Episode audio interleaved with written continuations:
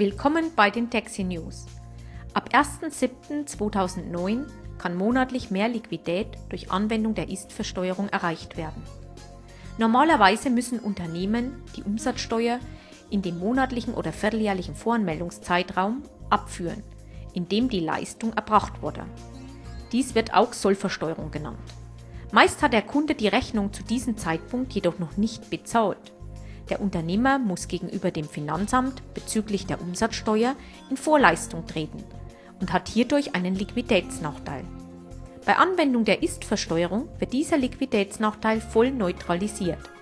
Bei der Ist-Versteuerung muss die Umsatzsteuer erst für den Voranmeldungszeitraum abgeführt werden, in dem das Geld vom Kunden auch tatsächlich vereinnahmt wurde.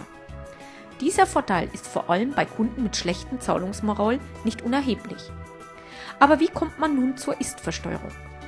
Diese Regelung können nur Unternehmen beanspruchen, deren Umsatz im Vorjahr unterhalb von 500.000 Euro liegt. Ab dem 1.7.2009 wurde vom Gesetzgeber die bisherige Grenze von 250.000 auf 500.000 Euro erhöht. Nach Mitteilung des Zentralverbandes des deutschen Handwerks in Berlin liegen zwei Drittel aller Handwerksbetriebe unter 500.000 Euro Umsatz und können diesen Liquiditätsvorteil gerade in wirtschaftlich angespannten Zeiten nutzen. Die Ist-Versteuerung stellt eine Ausnahme zur üblichen Sollversteuerung dar und erfolgt daher nicht automatisch. So muss der Unternehmer einen entsprechenden Antrag auf Genehmigung bei seinem Finanzamt stellen.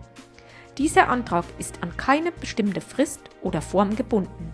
Ich freue mich, wenn Sie bei den nächsten Taxi News wieder dabei sind. Ihre Dexi.